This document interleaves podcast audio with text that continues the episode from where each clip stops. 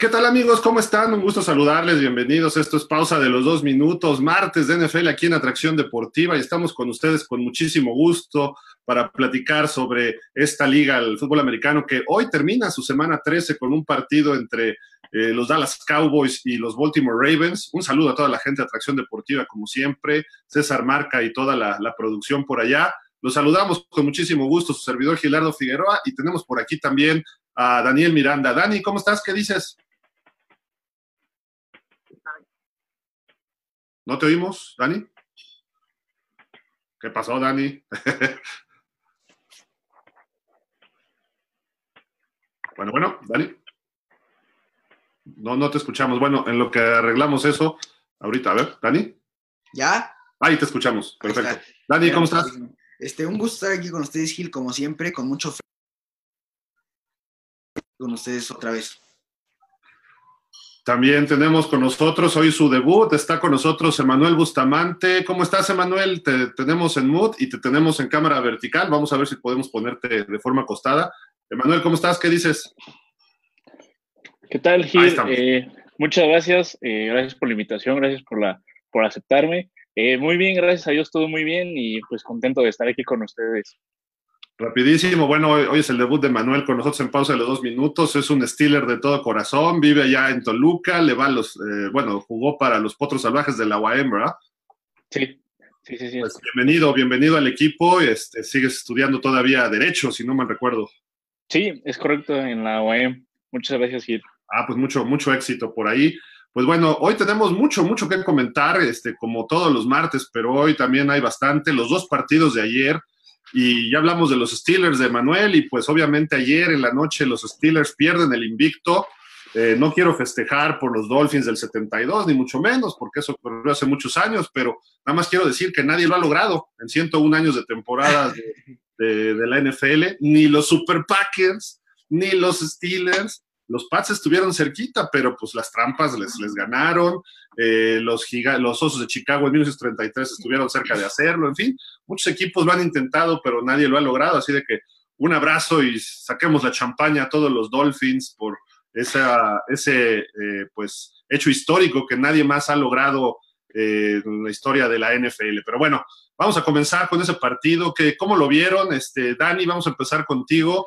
Eh, tú has sido un crítico de los Steelers junto con Eduardo Flores, de que es un, su marca era de papel, que le han ganado puros equipos malos y que Big Ben es malísimo y que eh, no corren el balón, pero la defensiva ha estado bastante bien y ayer fue un partido cerrado y Washington venía jugando bien, pero bueno, tú dinos tu, tu punto de vista. Claro que sí, Gil. Pues bueno, yo durante muchos programas les estuve mencionando que la ofensiva de Pittsburgh, cuando su defensa no reacciona igual, cuando su defensa no le regala oportunidades, no iba a reaccionar igual, no iba a tener más puntos, no iba a poder sacar un partido. Y creo que eso lo vimos ayer. Creo que ahora sí pruebo mi punto, ¿no? La verdad es que la, la defensiva de Pittsburgh no le regaló balones a la ofensiva de Pittsburgh. Entonces, no pudieron generar más puntos, no pudieron hacer más daños a esa defensiva de Washington, que la verdad también se vio muy bien. Emanuel, a ver, tú que conoces este equipo de, de regreso, lo sufres, lo disfrutas. ¿Qué, qué pasó ayer con, con, los Steelers? No, pues primero que nada, lo, lo, sufro bastante, la verdad es que como aficionado sufres que tu equipo esté eh, tan parejo con un equipo que venía de, pues de racha perdedora, ¿no? Pero yo siento igual que la ofensiva no tiene falta de creatividad, no está siendo consistente. La defensiva, la verdad, yo no tengo nada que reprochar, son muy buenos, eh, tienen muy buenos jugadores el problema aquí es obviamente la, la ofensiva. La verdad es que ni acarrean bien el balón. Y luego con tus receptores que te sueltan ocho pases por partido, pues siento que es muy complicado. Sí, sin duda creo que hay bastantes eh, cuestiones que todavía Pittsburgh tiene que pulir. A mi gusto, eh, creo que este equipo de Pittsburgh todavía no ha demostrado su potencial a la ofensiva. Por momentos sí, me recuerdo el partido con los Titanes, se vieron impresionantes, un cuarto y cachito, no, no le daban el balón a los Titans. Eh, de repente, Ben Roethlisberger contra Dallas se suelta por pase y empieza a conectar pases por todos lados, pero no han sido consistentes, no ha sido un equipo como a la ofensiva, como lo ha demostrado su defensa. Incluso ayer, permitiéndole nada más 23 puntos al equipo de Washington, creo que es bastante aceptable porque este equipo venía anotando consistentemente. Se vio contra Dallas cómo borraron a los Cowboys. aunque iba parejo el partido, de repente sí, los, el equipo de Washington corrieron muy bien el balón, eh, los pases de Alex Smith, que está jugando bastante bien. Eh, desde que él llegó prácticamente a la alineación, eh, creo que el, equipo de Washington cambió su, su, su, chip, ¿no? Porque ya llegó un experimentado coreback y empezó a darles ese liderazgo. Y aprovecho y saludo a Daniel Mañón para que nos platiques un poco de este Washington Football Team. ¿Cómo lo viste ayer tú? Me gustó muchísimo el desempeño que hubo en Washington. Creo que la defensa se vio muy bien, pararon muy bien a Pittsburgh, pero yo me voy a quedar con lo que tú habías dicho, Gil. Tú decías que Pittsburgh jugaba a medio gas y yo ayer no, no creo que la, con la actuación que dieron hayan demostrado jugar a medio gas. También hay que aclarar que el nivel que tiene Washington en este momento pues no es el mejor, ¿no? Eh, entonces, digo, su ofensiva, su ofensiva no es la mejor, su defensiva es una defensiva en promedio, pero aún así no era para poder eh, para poder haberle ganado un equipo que se supone que debería ir invicto contra, contra todo el calendario que tiene. Yo creo que Washington no es tan mal equipo como aparenta, ¿eh? Lo hemos visto partidos muy sólidos, están corriendo bien. Ayer salió hasta su corredor estelar, este Gibson, y de repente Alex Smith no le interceptó Pittsburgh. Creo que es la primera vez en la temporada que Pittsburgh no intercepta a nadie.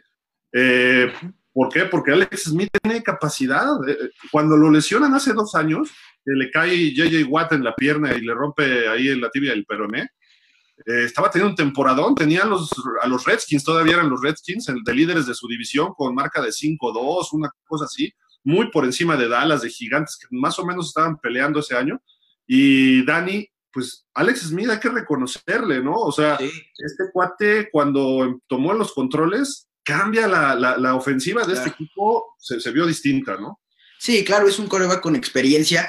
Eh, como dices, este Antonio Gibson salió lastimado y creo que aún así Washington supo mantener ese nivel a la ofensiva. Creo que estuvo haciendo bastante daño, lo que muchos equipos no habían podido hacer a la, defensiva de estos Steelers, lo hizo Washington, ¿no?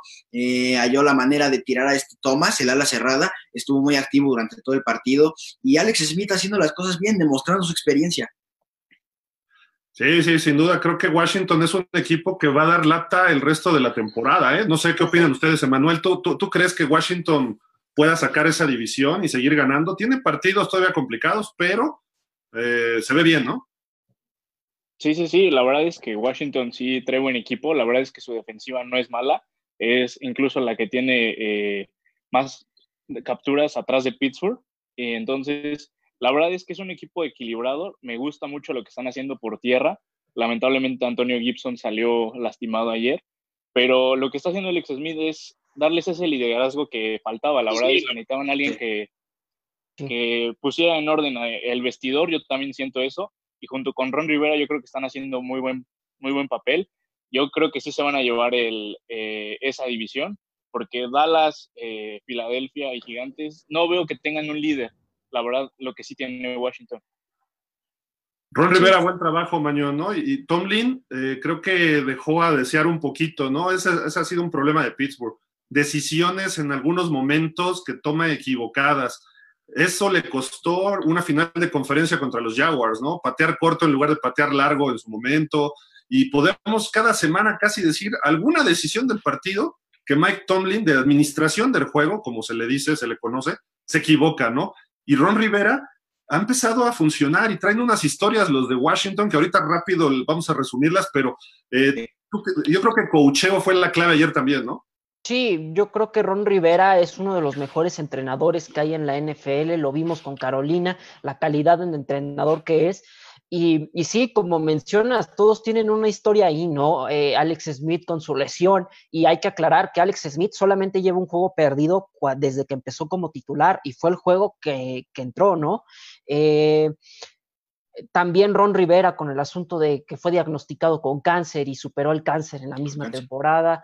Eh, yo creo que es una historia que, está inspirando mucho a los jugadores, ¿no? Eh, yo creo que eso es lo más importante ahorita en Washington Football Team, que todos están muy unidos y eso les puede ayudar a, a sacar una ventaja en la división. Aún así, yo sigo pensando que los gigantes son el mejor equipo. ¿De esa división? Sí. Sí, porque de la liga lo veo difícil, pero. Sí. Muy difícil. Hay, hay mejores equipos. Hasta Pittsburgh es mejor, pero bueno. Este, ¿Algo más que quieran comentar de Pittsburgh? Ahorita vamos a leer unos comentarios que ya hay varios Sí. ahí de Pittsburgh. Eh, bueno, yo eh, quisiera destacar, pues bueno, también hubo ausencias importantes en Pittsburgh. Eh, Marquise Pouncey, James Conner, luego que salió Robert Spillane, el linebacker central, y la baja de Joe Hayden, yo creo que eso influyó muchísimo en las últimas series de Washington para darles puntos. Igual, como menciona Sil, esas decisiones de Tomlin de querérselas jugar en cuarta oportunidad, yo creo que son innecesarias, la verdad. Aunque no tienes a Boswell, dale la confianza al chavo que viene a suplirlo, ¿no? Yo pienso. Sí, tienes que sacar puntos, ¿no? Estando ya dentro de zona roja y todo, pero bueno, en fin. Y, y mucho mérito a la defensa de Washington. Yo no había analizado la defensiva de Washington. Chase Young está fuerte, este chavo y este cuate Bostic, el que intercepta al final. Eh, eh, El pase desviado a Rotlisberger no fue el de la intercepción, no fue el único, hubo como dos o tres más ¿eh? durante el partido. ¿Por qué? Porque si no le puedes llegar al coreback, lo primero que te dicen siendo liniero, alza las manos, paparrín, Sí. ¿no? Y eso provocó dos pases incompletos o tres y la intercepción que definió el partido, ¿no? Sí. Sí, Sí, totalmente. Sí, la verdad es que, es que, Sí, pues bueno, sí, sí, sí. El, el planteamiento de Pittsburgh yo también siento que influyó mucho que Washington tuviera esa preparación extra, ¿no? Desde Thanksgiving tuvieron para preparar este partido. Sí. Y incluso te lo comenté en su momento, Gil, este partido me daba un poco de mala espina porque Washington viene siendo bien una buena defensiva, corriendo bien el balón, y Pittsburgh con un pocos de, pocos de lesionados, tanto en COVID y lesiones. Esa lesión de Bob Dupree yo creo que sí se vio muy débil ese lado, aunque Sí. el novato Heinz Smith no lo hizo mal, pero no te va a dar lo que Bob Dupree te hace. Ah, Smith hizo dos jugadones que qué bárbaro, ¿eh? Mis respetos. Digo, en Pittsburgh los linebackers casi, casi se dan así como, pues el pasto en Heinz Field, ¿no? Pero bueno, Ahora, eh, rapidísimo. hay que analizar también, Ajá, eh, hay que, hay que analizar también eh, los equipos con los, que, te- con los que viene Pittsburgh, porque los tres están jugando muy bien, los Bills están jugando muy bien, los Sí. Colts están jugando muy bien y los, Los Browns, no son los mismos Browns que se enfrentaron hace una semana, bueno, al Sí. inicio de la temporada. Entonces, fa- fácil podría llegar Pittsburgh a 12-4, ¿eh? Sí, claro. Ah. Mira. Mañana, mañana, mañana. Ya. Yo veo 13-3 No. máximo. 13-3. O 14-2 ya muy exagerando. O sea, yo me quedo con eso.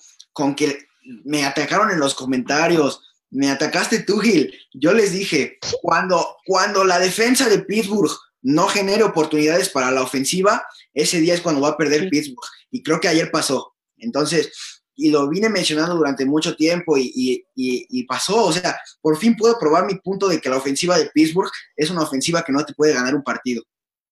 Ahora, esos tres partidos que vienen contra Indianapolis, Bills y Browns son, son defensivas buenas y son ofensivas que sí, sí te generan. Digo, los Colts son los que están con me- menos, con una rayita abajo por el asunto del coreback, pero no es como que tanto, ¿eh? Si sale Philip Rivers en un buen día, adiós.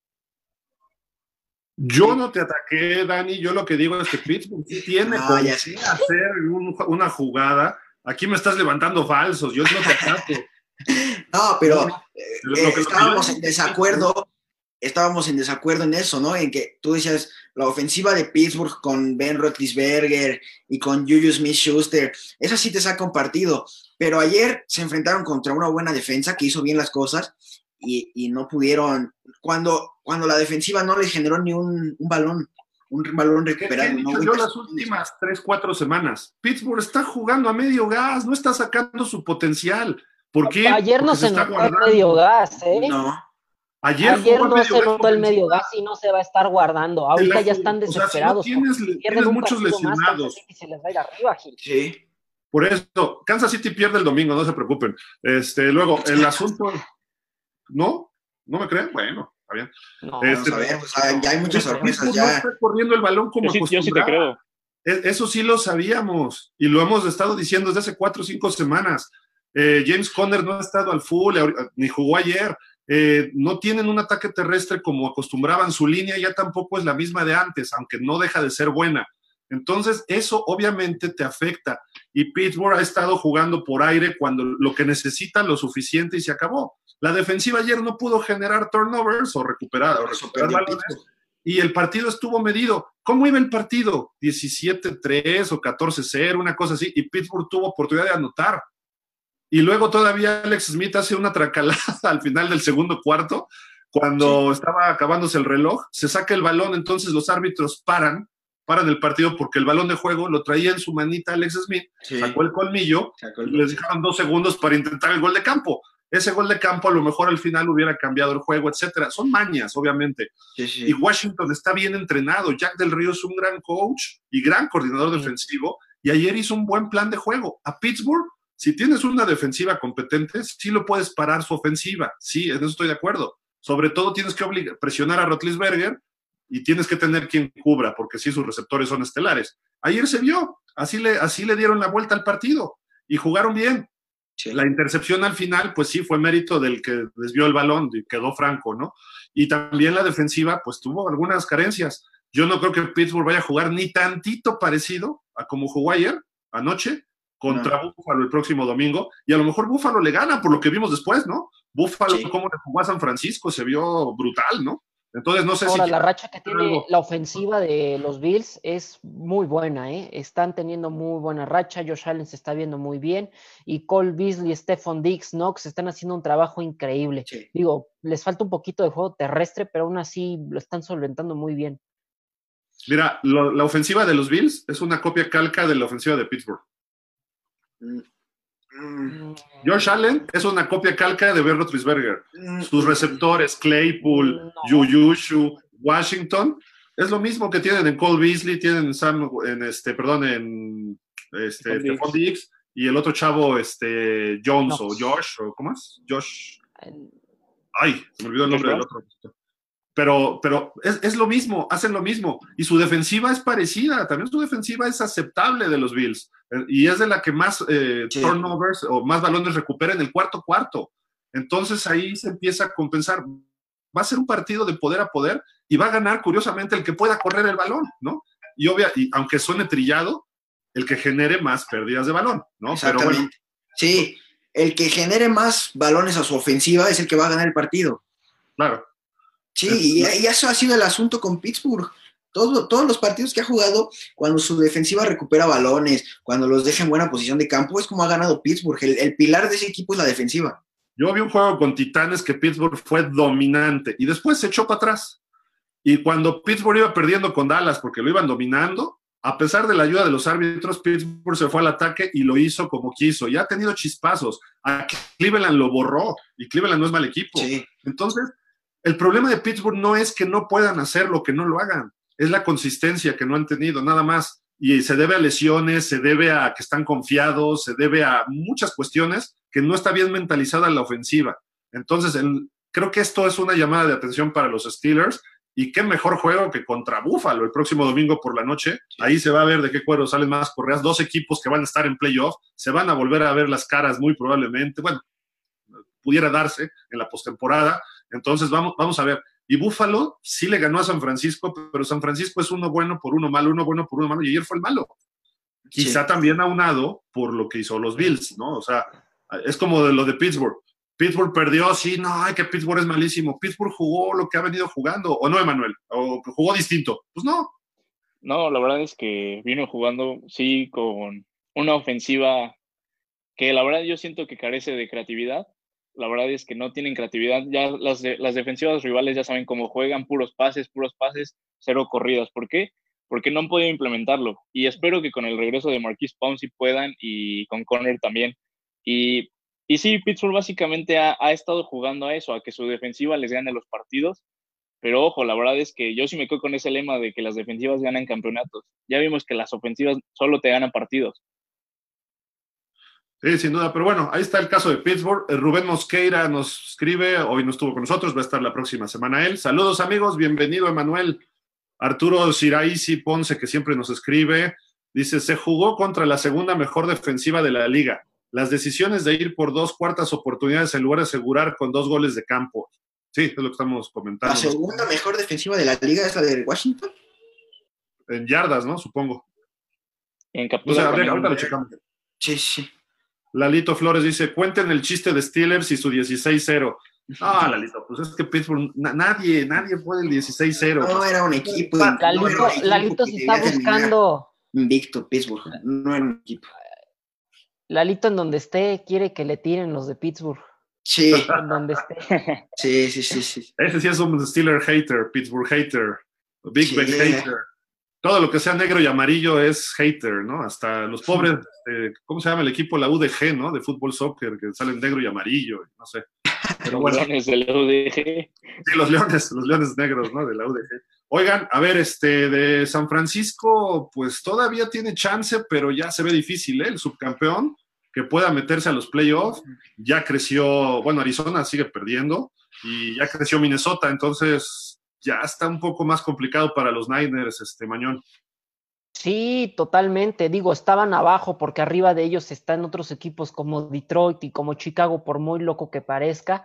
Eh, todavía están esos dos equipos arriba de ellos y todavía están los Cardenales arriba de ellos, no buscando que Minnesota genere un error, cause un error en los dos partidos fuertes que se le vienen, que son Santos y Bucaneros y Tampa Bay, que bueno, a ver qué es lo que, lo que resulta ahí, ¿no? Pero aún así, ya, yo creo que ya no podrían estar pensando en, en postemporada, porque sí, hay equipos arriba de ellos con mejor récord y que la realidad es que están jugando mejor. Dani, ¿también estás en lo mismo? Pues sí, la verdad es que ya para San Francisco se ve muy complicado. Digo, como vimos que jugaron ayer, la verdad no es un equipo de playoffs. La división que tienen arriba, arriba de, o sea, los, equipos que tienen arriba de ellos en su división, la verdad es que es muy difícil que igualen el récord. A lo mejor de, Arizona al final se cierra un poco, pero entre Seattle y, Rams ya es muy complicado que se iguale el récord. Y, aparte lo que dice, ¿no? Vikingos está creciendo su récord y, hay equipos arriba de ellos que la verdad está muy complicado que San Francisco pueda, tendría que ser un milagro y no perder ningún juego más. Oye, Manuel, pero San Francisco le pegó los dos a los Rams y los Rams van bien.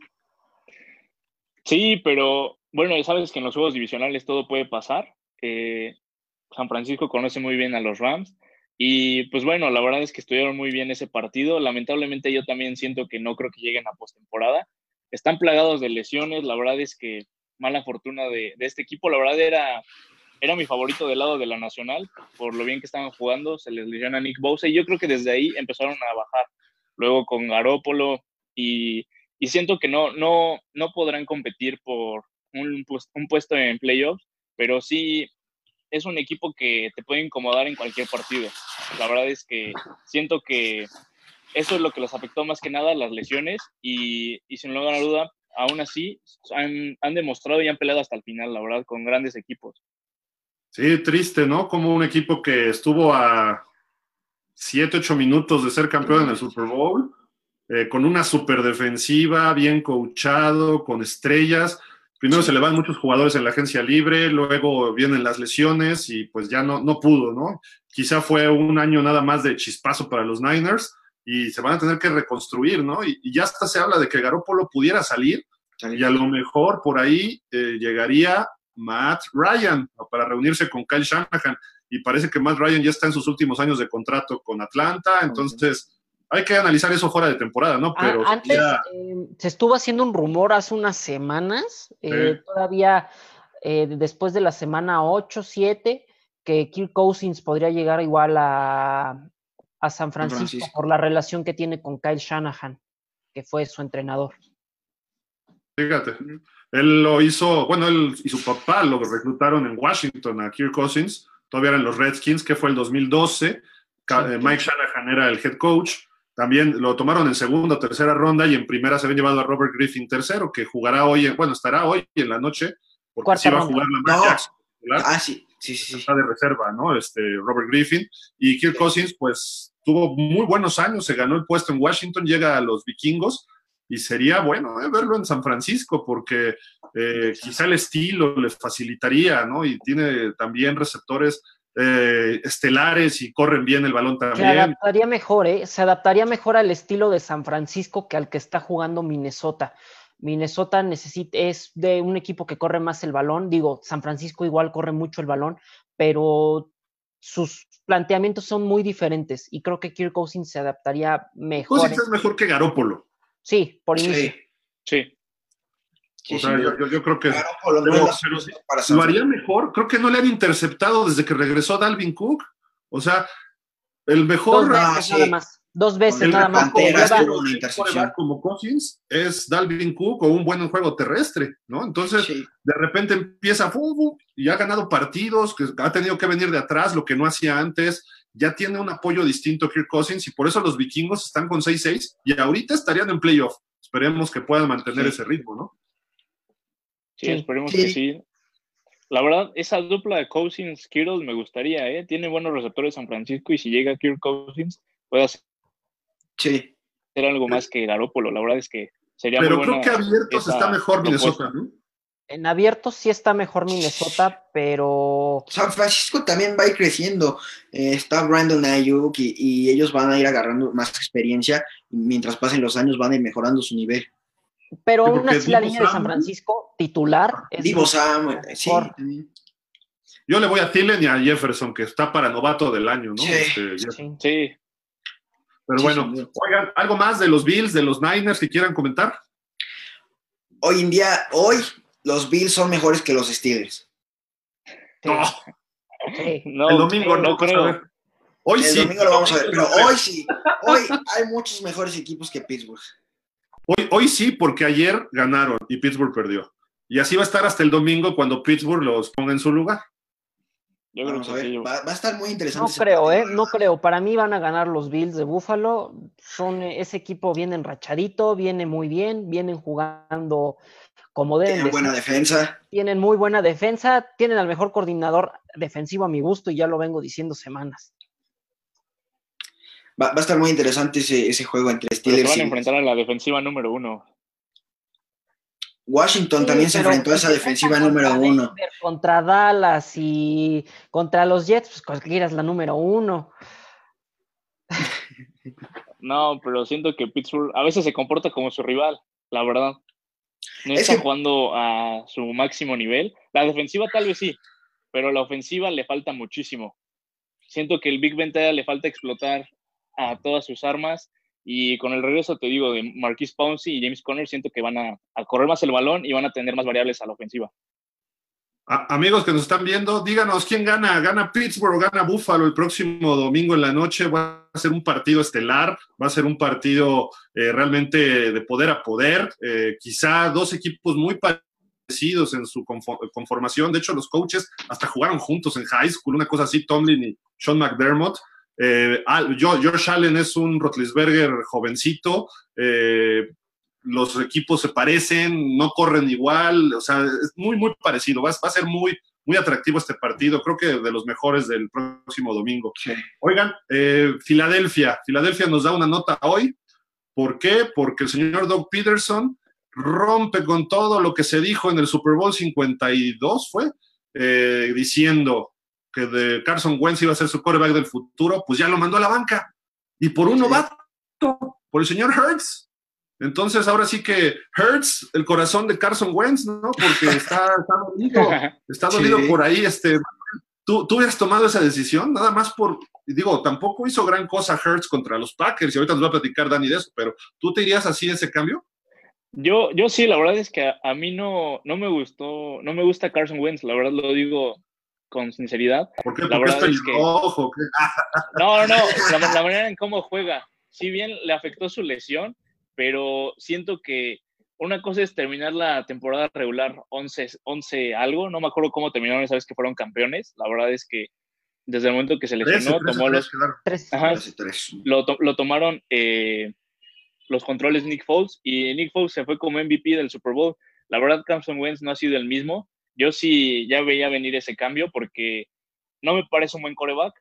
Es regular y siento que Horns llega eh, de esa camada. La verdad es que esta camada es muy buena que la analicemos. Siento que Herbert, Burrow, Tagovailoa, ellos son, son el futuro de la liga y siento que le va a venir bien a Filadelfia. Sí. Dani, ¿qué le viste a Hertz contra los Packers el domingo? Mira, lanzó un pase de anotación en cuarta y 18. La verdad que durante, durante el tiempo que estuvo Carson Wentz, Eh, Filadelfia solo pudo anotar tres puntos contra la defensa de Green Bay, que no es la mejor de la liga, es, es muy regular. Y, y cuando entró Jalen Hurts, la verdad es que se le vio una cara completamente al equipo.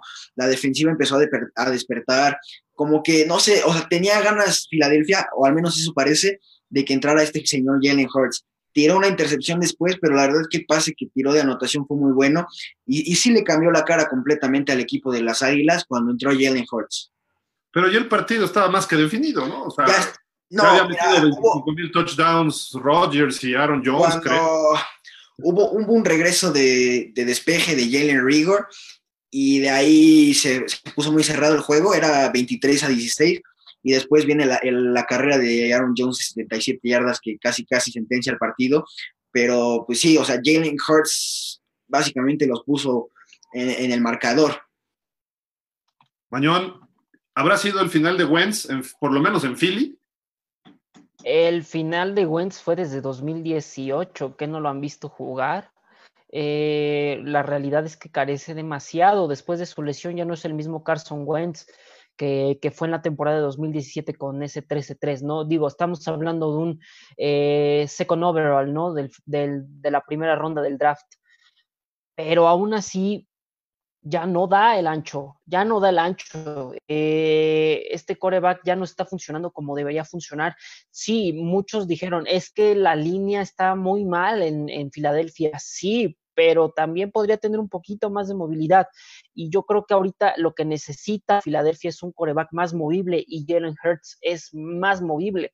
Es más, eh, a mí me sorprende en el, en el caso, por ejemplo, de, de, Green Bay, que se fueron por Jordan Love cuando se supone que está un poquito mejor rankeado Jalen Hurts. Pero al final, pues se lo terminaron tomando las águilas y no fue una mala decisión. Tampoco la de Green Bay, debo aclarar, Dani, pero. Eh, Para mí pero, sí, tengo mis dudas, la verdad. Pero digo, o sea, creo que es un muy buen coreback, se vio muy bien en, la, en el college y sí. yo creo que va, yo creo que es, es, sí lo podríamos considerar como el futuro en Philly. Incluso creo que se tardó Filadelfia en, en tomar esta decisión. Sí. Semanas antes, Carson Wentz, la verdad es que estuvo, pues lo que ya todos sabemos, demostrando un nivel demasiado pobre, que no era digno de una segunda selección de draft. Y, y creo que Jalen Hurts debería de haber estado como titular desde hace semanas. De su división, Wentz es el peor coreback que, que, que, que hay. O sea, ¿En qué números?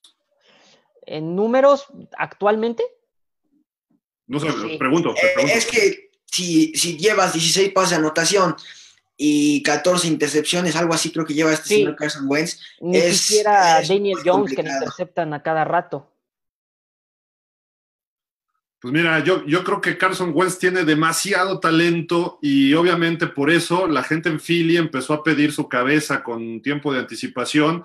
Los medios, los fans locales empezaron a atacar y la decisión de Doug Peterson se me hace eh, pues equivocada y errónea. ¿Por qué? Porque el, el, novato, para empezar, va contra Nueva Orleans, ¿no? Eh, obviamente no le iba a ir bien a Wentz, ni le va a ir bien a Hurts. O sea, la defensiva de Nueva Orleans está muy por encima de lo que, se, lo que creemos, ¿no? Está jugando a un nivel muy, muy alto. Entonces, ahorita no le va a ir bien. Tienes que foguearlo, sí, pero tienes un contrato enorme, tienes un coreback que te ha demostrado ser ganador cuando obviamente el equipo le responde, cuando tienes ataque terrestre, cuando tienes receptores sanos, cuando tienes línea ofensiva sana. La, quizá yo lo veo como una medida desesperada. ¿Por qué? Porque lo que decía Dani Miranda, ¿no? De repente están encima de ti todo el tiempo y Wentz era móvil cuando tenía, era ágil, cuando tenía menos lesiones, ¿no? Hoy en día ya se ve un poco más lento y más, eh, más estático en muchas cuestiones, ¿no? Entonces, vamos a ver, no tuvo buenos números Hertz contra los Packers, eh, su pase de touchdown sí fue, salió rolado y la defensiva ya estaba en... Sí, ya era este, tiempo... Prevent defense, ¿no? Defensiva preventiva. Fue, era defensiva de zona, la verdad. Yo creo que Green Bay, siempre le pasa eso a Green Bay de que va ganando por una diferencia bastante considerable y de pronto empiezan a confiarse y, y empiezan a caerse. Y, y, Jalen Hurts, la verdad que tiró un muy buen pase, para mi gusto, como dice Rolando, y aparte la situación era que era cuarta y 18, entonces creo que y sí, después tira la intercepción, ya era más complicado. Pero, pero sí, yo creo que. de dos se completó. Sí, sí, y por allá tuvo Wentz. O sea, no, no es nada distinto de lo que te ofrece Wentz. Vamos a verlo ahora. El, quizá lo dejen los cuatro partidos restantes para evaluar qué van a hacer para el próximo año. Filadelfia tiene problemas más allá de Wentz y de Hertz, ¿no? Tiene que limpiar y renovar muchas áreas. No tienen dinero. ofensiva. Y, el contrato de Wentz está pesado, entonces no pueden cortar, ¿eh? Si lo cortan, les pega como 50 millones de dólares al tope salarial los próximos dos años, una cosa así. Si se van a quedar con Hurts, es trade. Primero, es trade a Carson Wentz. Sí, acaban. No, no, no. Que, o sea, ya yo ya acabé. Nada más decía que, ah, que si se van a quedar con Jalen Hurts, pues tienen que hacer trade por Carson Wentz, sí o sí. No, no pueden tener un coreback con ese contrato en la banca. Dale, dale. Son 56 eh, millones para el 2021 y 25 para el segundo, para 2022. Ah, o sea, a fuerza tiene que ser un trade. Y a ver quién toma, acepta el trade, ¿no? Porque para empezar, yo me ofreces a mí a Carson Wentz, yo puedo tener buena opinión de Carson Wentz yo puedo ser, ¿qué te gusta? El equipo que quieras, ¿no? Y, digo, sí me interesa, pero es mucho peso para el tope salarial, yo tengo que resolver también otras broncas ¿Qué equipo lo podría llevar? A lo mejor Pittsburgh si se retirara Rotlisberger, a lo mejor eh, Chicago si se deshacen de Trubisky y de Foles porque no da una. Yo lo vería reuniéndose con Frank Reich, y creo que lo comenté la semana pasada, ¿no? Por ahí eh, en Indianápolis, pero hay que ver Indianápolis cómo anda de dinero también, ¿no? Y quién puede No, no, no, Indianápolis, Indianápolis no se va a llevar a, ningún coreback. Tienen a Jacob Eason y es a mi gusto fue, era el mejor coreback de, este draft. Digo, sí terminó siendo una cuarta ronda, pero es el jugador que tiene mejor brazo, Jacob Eason, y va a ser el sustituto ideal para esa ofensiva. Así es que Indianapolis no, no va a pensar en un coreback. Y, y, es un año de contrato, ¿no? Nada más para Philip Rivers. Sí, supongamos que Rivers los mete a playoff y ahí los van a despachar, no los veo en el Super Bowl, ¿no? O sea, a lo mejor gana uno, a lo mejor llegan a un segundo juego, ¿no? Hay creo que cuatro o cinco equipos mejores que los Colts en la, americana, pero a lo mejor dan una sorpresa por ahí. Y Rivers, pues a lo mejor nada más sacó dinero para, se reunió con Reich, precisamente quien fue coach asistente en algún momento de los Chargers, ¿no? Entonces, yo no vería descabellado que se fueran por Wentz. ¿Por qué? Porque Wentz les puede mantener ese nivel. Jacob Eason tienes que desarrollarlo. Jacoby Brissett está muy lejos de ser eso, ¿no? Pero Jacob Eason tienes que irlo desarrollando. Habría que analizar qué, medida toma, ¿no? Y si, si realmente, para mi gusto, hoy Carson Wentz es mejor que Philip Rivers, aunque está jugando mejor Rivers, pero tiene, tiene un upside o un techo más alto, tiene un potencial más hacia, hacia futuro. ¿Y qué tienen los Colts que tenían los Eagles cuando llegaron al Super Bowl? línea ofensiva, que tienen ataque terrestre y tienen receptores espectaculares. Philip Rivers el año pasado no podía con, los Chargers y este año ¿qué está haciendo? Pues ya lo estamos viendo. Y Philip Rivers que... No, pero pues... Ajá. Cualquier coreback va a tener más eh, tope que Philip Rivers. Philip Rivers ya está de salida con el yardaje que tiene y con los hijos que tiene también, pues ya no. Sí, los hijos que, tienen que ver, no tienen que ver. tienen que mantenerlos, va a trabajar. Exacto, sí, pues sí. Por eso este año en, en Indianápolis. exactamente, sí. Emanuel, ¿tú dónde ves a Wentz el año que entra? ¿En Philly o en otro equipo? no sé si sea bueno meterlo, pero en Jaguares, la verdad es que me gustaría verlo en Jaguares. Siento que sería una buena opción. La verdad es que no, no han demostrado los quarterbacks ahorita de Jaguares que, que son competentes para ser el futuro de, estos Jaguars. Siento que Carson Wentz, si es algún equipo que podría ir, siento que sería ella la Florida en Jacksonville. ¿No crees, Emanuel, que estaría muy cantado ya el, draft, en el draft Justin Fields para Jacksonville?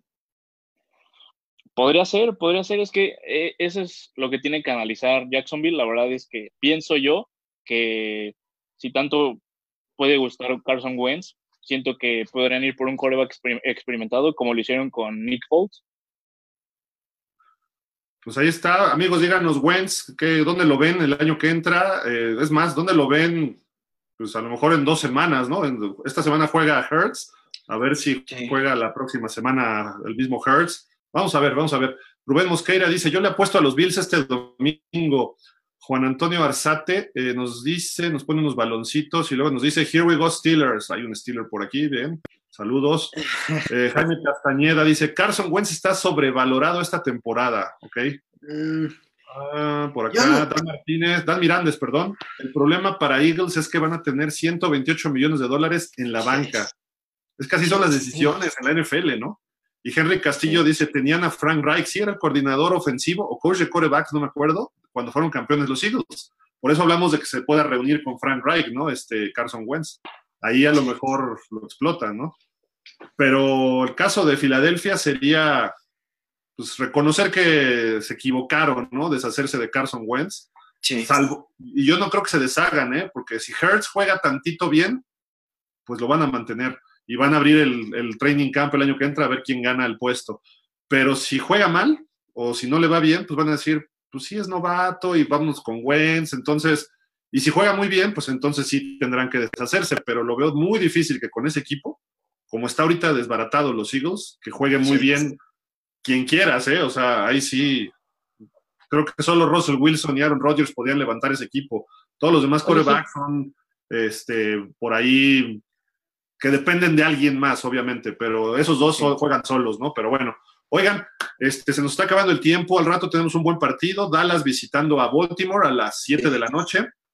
Este, Dani, ¿cómo ves este juego? Va a jugar Lamar Jackson, eh, entonces va, a estar interesante, ¿eh? Dallas viene jugando mejor últimamente. Pues mira, vamos a ver unos Ravens que no jugaron tan mal contra Pittsburgh con su equipo con su segundo equipo prácticamente por todo lo que vimos de, coronavirus, lesiones, etcétera, eh, etcétera, perdón. Eh, ahora con, con, Lamar Jackson regresa J.K. Dobbins también, si no estoy equivocado. Eh, y pues bueno, creo que el, equipo de Baltimore tiene un buen ataque y con, con, sus piezas fundamentales pues puede mejorar muchísimo. Dallas ya ha estado mejorando un poco, digo, a veces da chispazos como lo dieron contra Minnesota, ¿no? Que nadie se esperaba que ganaran contra Minnesota y, le gana, ¿no? Pero de pronto pues juega, juega muy mal Dallas y, y, no sabemos a lo mejor en qué día va a salir Dallas, ¿no? Puede salir muy bien, puede salir muy mal. Eh, creo que su récord se refleja que va a salir muy mal. Baltimore está urgido de una victoria, la verdad es que se le está separando muchísimo los Browns y Pittsburgh también, pues bueno, ya ni se diga de Pittsburgh, ¿no? Y entonces Baltimore necesita esa victoria sí o sí, entonces pues bueno, vamos a ver cómo, cómo regresa Lamar Jackson y, las piezas que le hacían falta a Baltimore contra Pittsburgh el, el martes pasado, miércoles. Oye, Mañón, ¿tú crees que realmente lo de Dallas fue un chispazo contra los vikingos? Minnesota se dejó, eh, se dejó ah. ganar ese partido se dejó ganar ese partido. pues así. Errores, cometió muchísimos errores, se confiaron demasiado, pensaron que porque Dallas venía con un récord muy malo y una mala actuación, les iban a hacer lo mismo que le hicieron a Green Bay, a Detroit y a Chicago cuando no estaban ni cerca de ser eso. Em, fueron muchos aciertos de, de, Dallas por los errores de Minnesota, entonces yo no pondría en base el partido que dieron contra Minnesota, que fue un desastre. A ver, ahí, les voy, ¿eh? Ahí les voy. Ahorita voy contigo, Emanuel. Juegan contra Filadelfia un domingo por la noche, me parece, y sí, Filadelfia les gana. Estamos hablando de Filadelfia, que es un equipo que anda medio bien mal y todo, pero por ahí hubo una jugada que le regalaron un touchdown a Filadelfia, ¿eh? Y los Cowboys estaban metidos, y creo que ese partido lo jugó Odinucci o el nuevo coreback de Dallas. Luego juegan contra Pittsburgh y les roban el partido también los árbitros. ¿eh? Hubo varias decisiones malas contra, a favor de ellos, a favor de Pittsburgh, perdón. Luego van y le ganan a Minnesota, que es un equipo que está jugando bien. Sí.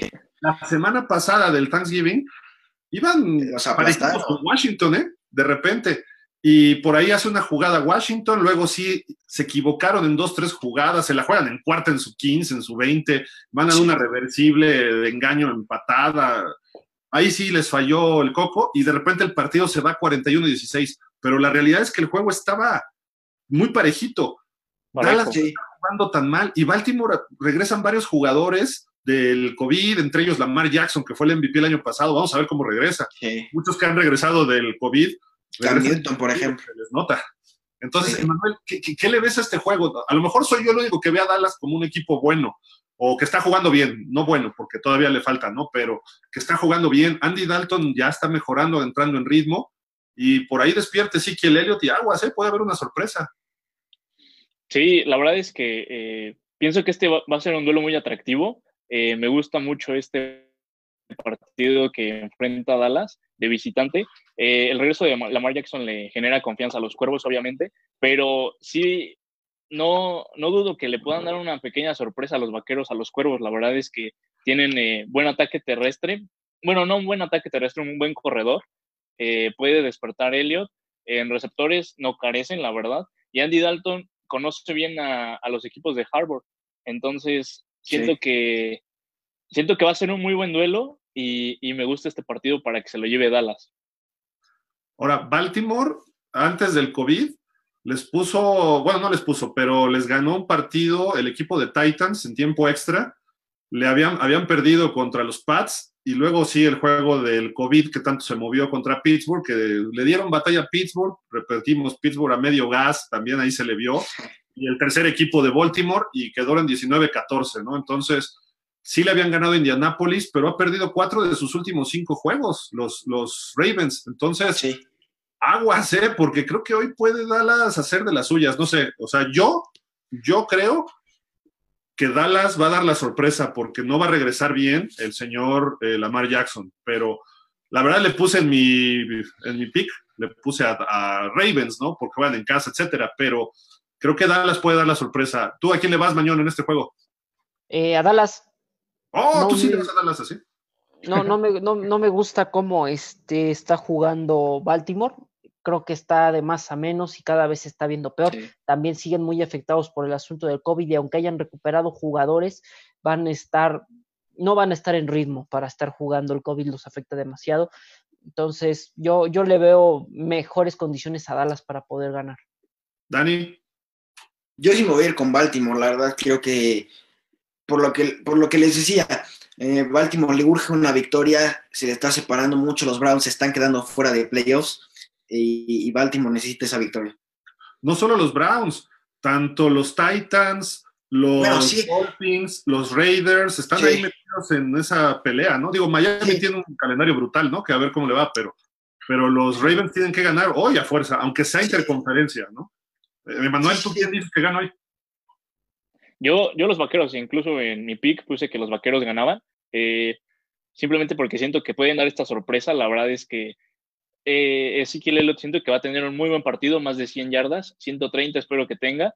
Y Andy Dalton va a tener también un partido brillante con Amari Cooper. Dalton es el mata Ravens, hace varios años con Cincinnati.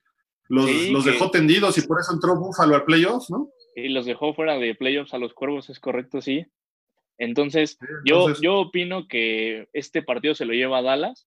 Incluso no, no es territorio que desconoce es territorio que desconozca a Dalton, entonces pienso que, podrían darle batalla e incluso la defensiva de Dallas puede, puede, puede hacerle daño a Lamar Jackson. Desde que regresó Leighton Van ahí se puso, se puso mejor esta defensiva, ha, ido levantando su nivel. Eh, ya dijimos, Dallas ha cerrado buenos partidos. Yo voy a ir con Baltimore, pero muy, muy cerrado, eh, la verdad. Pero bueno, Vámonos ya porque ya es tiempo de acabar el programa. Henry Castillo dice, Wentz no se va, esto lo va a hacer, lo va a hacer reaccionar. Esperemos que sí, porque de, buen chavo Wentz. Vete, vete, Gildardo, sí, ya, ya nos vamos todos, ya nos vamos, ya acabamos. Dan Mirandes, Dallas puede dar la sorpresa. Olaine Núñez, aplausos, igual, gracias, muchas gracias a todos. Este, Daniel, vámonos de mañón. Mm, bueno, vámonos, Gil. Eh, muy buen programa. Bienvenido, Emanuel. Ya espero verte aquí las siguientes semanas. Muchas gracias. Un, abrazo a todos, a ti, Gil, a ti, Dani, a César Marca y todo el equipo de Atracción Deportiva que están eh, semana a semana con nosotros.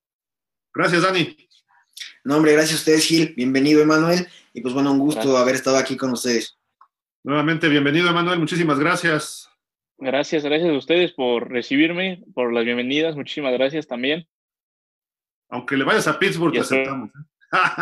Sí, aquí también la próxima semana. Muchas, gracias, Manuel. Como siempre, quédense porque viene el noticiario, este, César. Sí, viene el noticiario, Atracción Informa. Mañana también vamos a estar a las 4 de la tarde para platicar del fútbol americano de México, no se lo pierdan. Y pues este, quédense en Atracción Deportiva. Muchísimas gracias a César Marca. todos los que nos escribieron y nos siguen, Olaine Núñez también, este, gracias, gracias a todos. Quédense aquí en Atracción Deportiva, nos vemos hasta la próxima, pásenla bien.